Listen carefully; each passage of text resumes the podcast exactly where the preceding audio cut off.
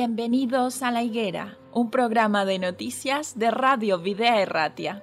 Queremos poner un punto de vista cristiano a lo que hay detrás de cada noticia, en un momento confuso, inestable y lleno de incertidumbres.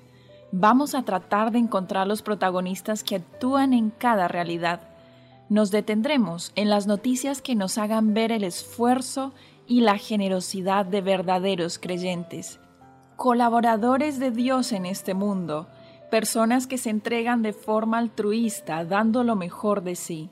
Pero no dejaremos de resaltar la realidad y los intereses de aquellos que actúan sin valores y hacen más difícil la vida en este tiempo. Colaboradores de la injusticia que ayudan o realizan auténticos desmanes y que permiten con pasividad los peores abusos. Nosotros como cristianos tenemos un mandato de Jesús en Mateo 24, 32. De la higuera aprended la parábola. Cuando ya su rama está tierna y brotan las hojas, sabéis que el verano está cerca. Tenemos que saber el tiempo en el que estamos viviendo. Un tiempo difícil para los que no creen, pero para los creyentes un tiempo lleno de esperanza. Bienvenidos a la higuera.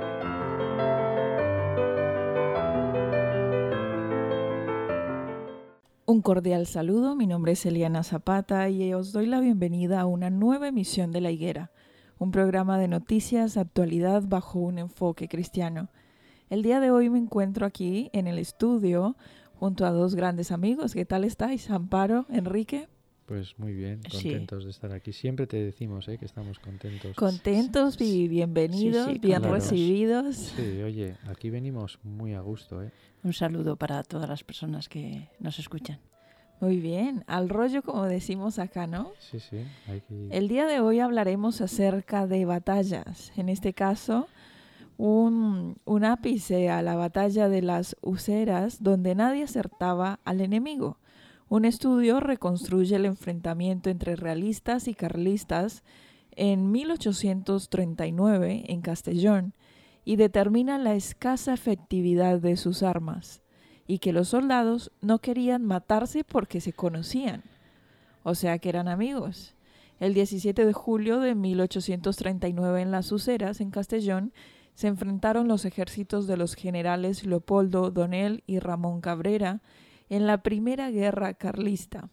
Más de 15.000 soldados frente a frente, sin embargo, apenas hubo muertos y heridos, 41 muertos por una parte y apenas un par de centenares por la otra, aunque alguna fuente señala que solo siete. Un informe arqueológico ha demostrado que el problema que hubo en la batalla es que los soldados de ambos bandos eran familiares o vecinos, por lo que no se disparaban o solo simulaban apuntar. Por eso dejaban caer las balas al suelo y tiraban salvas con unas armas, además de viejas, con unos calibres que eran mayores que los proyectiles. Así las balas no llegaban al otro bando porque los gases salían por los laterales del cañón. ¿Qué tal la narrativa de esta historia? Más que interesante, ¿no? Es que es muy curiosa. Bueno, yo esta noticia eh, la había rescatado del país, ¿no? Bueno, porque un grupo de arqueólogos e historiadores habían reconstruido esta batalla y cuando la lees de una manera casi eh, graciosa, ¿no? De, pero si luego profundizas en, el, en la idea, y yo, bueno, no hay batalla que sea que tenga ni la más mínima gracia. O sea, aquí cuentas eh, la historia y dices, ay, que no se querían matar y tal. Qué terrible tiene que ser pues eh, matar a una persona. Pues sí, la verdad es que, bueno, eso sin, sin, irnos a esos años. Eh, en la Guerra Civil Española, que no hace tanto, eh, pues, por ejemplo, mi padre, que era, estaba en la mili cuando mm, empezó la guerra, pues se tuvo que ir con, con las personas que, que entonces gobernaban y, y mi abuelo le cogieron el otro bando. Y entonces eh, es cierto que no coincidieron en el, mismo frente, pero sí que podrían haber se podría haber dado la circunstancia. exactamente, se podía haber dado la circunstancia de que mm, estar enfrente o, o un padre y un hijo. matarse sí, sí. un padre y un hijo. Y, y, es que lo de las guerras es algo tan, tan incomprensible, tan incomprensible que vemos que no sirven, al final no sirven para nada, después de muertos y muertos que, que hay continuamente, pues resulta que vemos que, que nada, que al final se acaban en los despachos. Las guerras eh, se llegan a unos acuerdos y es donde se acaban, pero no porque mm, eh, haya más muertos o menos muertos y es realmente sangrante el ver esas batallas y sí donde se, eh, todavía más cercanas las guerras de los Balcanes por ejemplo en la guerra de los Balcanes bueno pues cuentan atrocidades vecinos matando a otros vecinos vecinos delatando a otros vecinos, hermanos a hermanos, eh, familias enfrentadas, matándose entre ellos. Esto ha sido hace muy pocos años, no, no tantos años. Y, yo me imagino, al final, el, el, director de orquesta, como suelo decir yo, siempre es el mismo, ¿no? Yo creo que Satanás está ahí siempre presente en todo, todo conflicto desde el origen, porque no olvidemos que la muerte sí, empezó eh, muy pronto. Empezó muy pronto entre las personas. Y, bueno, pues eh, ante eso, digamos que es uno de los eh, sucesos más horrorosos que puede vivir el ser humano, ¿no? el asesinato, el matar un, un, ser a otro, pues es terrible, ¿no? Y, y, fíjate tú en este caso de la, de la guerra de las useras, que pues eso, eran familiares, eran vecinos y no se querían matar, ¿no? Estaban casi casi como obligados a matarse. Y es que Dice, hay un, dicho.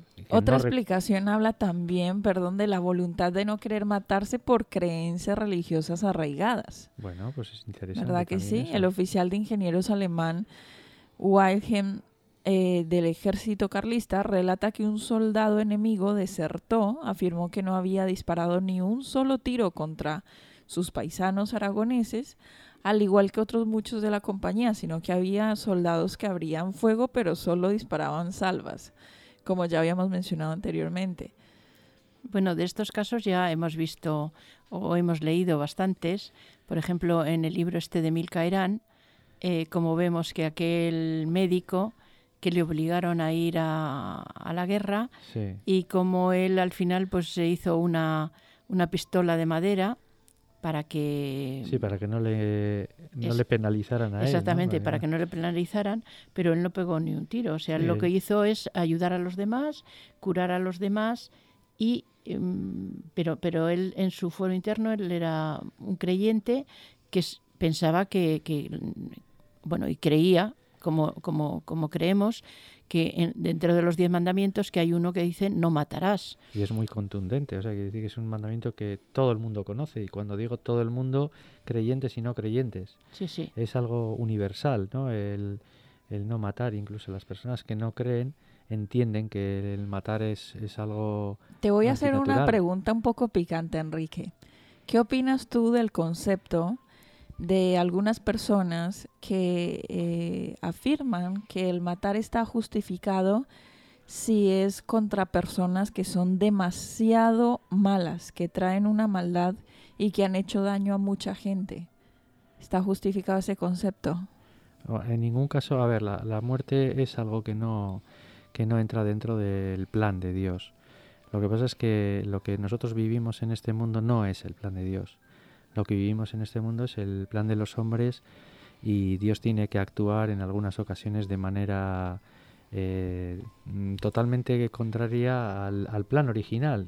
Porque no olviden, por ejemplo, eh, eh, Dios no quería que hubiera reyes en esta tierra, pero el hombre le decía, queremos un rey, queremos un rey. Bueno, queréis un rey, pues tomad un rey, pero no es el plan, no es mi plan, no es el, Entiendo que Dios en muchas ocasiones también ha actuado en situaciones límite para eh, dar fin a una, a una injusticia de un calibre. Un ejemplo, las ciudades de Sodoma y Gomorra que estaban totalmente en el pecado, que fueron destruidas a causa de su maldad. y en la injusticia y en el que no seguramente en el asesinato. Eso es, son, son, eran civilizaciones que estaban creando un dolor y no sé, yo creo que nadie duda que, también pues, eh, durante la Segunda Guerra Mundial, con los ejércitos nazis, hubo violencia, hubo y había que acabar con ese con esos ejércitos nazis de alguna manera, ¿no? entiendo que no es el, ideal eh, para nada que Dios planteó para, la, para el ser humano, pero sí que es verdad que hay situaciones especiales en las que, eh, como en este caso, eh, Dios creo que también actúa en, estas, en estos conflictos para, para salvar a la humanidad, ¿no? para salvar a, de, males mucho mayores. Eh, creo que, que, es así. Es eh, complicado. Dios puede usar personas eh, para aliviar el, el, el dolor de, de, otros inocentes. Bueno, ya te digo, nosotros hablamos un poco desde el concepto del ser humano. ¿eh? Nosotros no estamos en, con la capacidad de, de saber eh, en su plenitud cómo actúa Dios y por qué actúa y demás, ¿no? Pero, pero sí que es verdad que hay situaciones que, que, se, que, tienen circunstancias eh, pues eso, concretas como estos conflictos en los que, en los que Dios también eh, puede actuar, sin duda alguna. Yo en este caso de, de, esta guerra a mí pues se pone un poco de manifiesto pues todo el dolor que provoca la guerra, que provoca la muerte, que provocan los enfrentamientos y bueno, pues nosotros como creyentes eh, estamos en contra de todo ello, ¿no? Y, y planteamos un, un estilo de vida pacifista. Sí, las guerras siempre son dolorosas y mucho más pues cuando es, te implicas con personas que conoces, o sea. mm. Bueno, la Biblia hace muchas alusiones a la guerra y al hecho de ser soldado y a pelear. Por ejemplo, en 2 Timoteo 4:7 dice, he peleado la buena batalla, he, he acabado la carrera, he guardado la fe. ¿En qué sentido eh, entendemos esta cita bíblica? Bueno, a ver, yo creo que es una metáfora que indica pues, que la vida es una batalla eh, de bien, mal, de sufrimiento, también de alegrías, y creo que es una, es una metáfora. Eh, no sé, hay, hay situaciones que yo creo que son liberadoras. Eh... Al igual que lo compara con una carrera, por ejemplo, ¿no? Con, de un atletista o, bueno, Sí, eh, sí, sí, sí, es una comparación. Antes hacías alusión a Sodoma y Gomorra, ¿no? Eh, bueno, pues obviamente eran civilizaciones que causaban mucho dolor, que causaban mucha injusticia y que iban a causar, ¿no? Y fíjate, yo un día, no sé, era un pensamiento mío, ¿eh? no tiene nada que ver con... Pero yo decía, es que a veces eh, podría haber sido hasta una oportunidad para aquellas personas inocentes que iban a vivir unas situaciones complicadas, que iban a vivir injusticias, que iban a vivir atrocidades y bueno, pues eh, creo que en un momento dado pues, pues podía ser una, una actuación eh, casi casi que no se podía evitar, ¿no? que no se podía evitar porque esas civilizaciones estaban totalmente depravadas eh. Ahora, en el caso de, de, una persona que pueda estar oyéndonos, que haya fallecido algún familiar, un ser querido, eh, confirmas entonces el mismo concepto de que a lo mejor las cosas sucedieron de esa manera para prevenir un mal mayor, para detener bueno, yo, el sufrimiento en esa persona. Bueno, eh, ya te digo que son temas un poco delicados porque yo ahí no, no me atrevo a ponerme pero bueno, sí que sí que puedo tener esa línea de pensamiento, ¿no? Yo creo que cuando Dios permite o actúa de una manera eh, diferente a lo que a lo que él era sí. su plan, creo que todo es para el bien de, del ser humano, ¿no? Si, si Dios, por ejemplo, viera peligrar eh, la existencia de, de la humanidad, del, del, de, de un, del pueblo de Dios, incluso yo creo que Dios ha actuado en esas, en esas ocasiones, ¿no?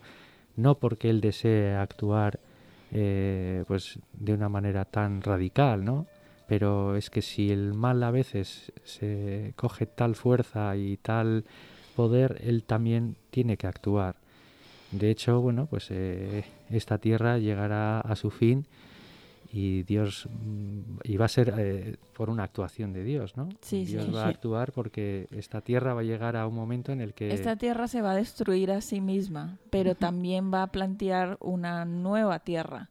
Entonces no va a quedar en una tierra destruida, sino que va las cosas van a empezar otra vez de nuevo, ¿no? Bueno, esa es, esa es, es nuestra nosotros, esperanza, eso es lo que creemos. creemos ¿no? y, sí, sí. y eso es así, y va a ser de una manera también dolorosa, por una parte, esperanzadora pues para los creyentes y dolorosa para aquellos que no lo son y dolorosa en general por las situaciones que se van a vivir que hoy en día también se están viviendo.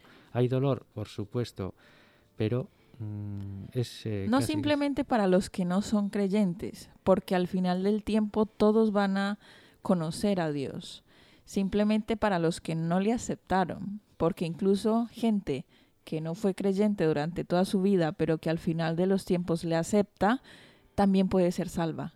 Entonces es, es bajo, el, bajo ese concepto. Yo quiero leer eh, aquí la, el segundo versículo de segunda de Timoteo 4, que en este, en este caso es el 8. Por lo demás, me está guardada la corona de justicia, la cual me dará el Señor, juez justo, en aquel día, y no solo a mí, sino también a todos los que aman su Su venida. Qué bonito texto para cerrar esta higuera, ¿no os parece? Sí, Eh, sí, pre- precioso. Precioso porque después de tanto sufrimiento y tanto mal, Bueno, es lo que hay en este mundo. saber que, es que todo esto va a tener un final. Sí, Nosotros eh, tenemos que ser conscientes de que vivimos en una burbuja, ¿no? Todos los países de Occidente, lo- el, el mal llamado el primer mundo, Sí. vivimos en una burbuja, pero dos tercios de, de la población mundial pasa auténticas penurias, de dolor, Sí. de guerras, de hambres, y todo eso es, pues Sí. eso, es violencia. Y un día, pues el Señor va a dar fin a, a tanta injusticia, va a a dar tanto fin dolor a y va a dar dolor. recompensa a aquellos a quienes han bueno, sido a los- fieles. a los que hayan querido, sí, básicamente. aceptarle. Invitados están todos. Sí, correcto. Bueno, amigos, hemos llegado al final de nuestra emisión de La Higuera. Eh, gracias por haber venido, por haber llegado hasta el estudio y por haber participado en esta tertulia. Os esperamos entonces a nuestros oyentes en una próxima emisión de La Higuera. Agur. Agur, Agur, un saludo. Un saludo.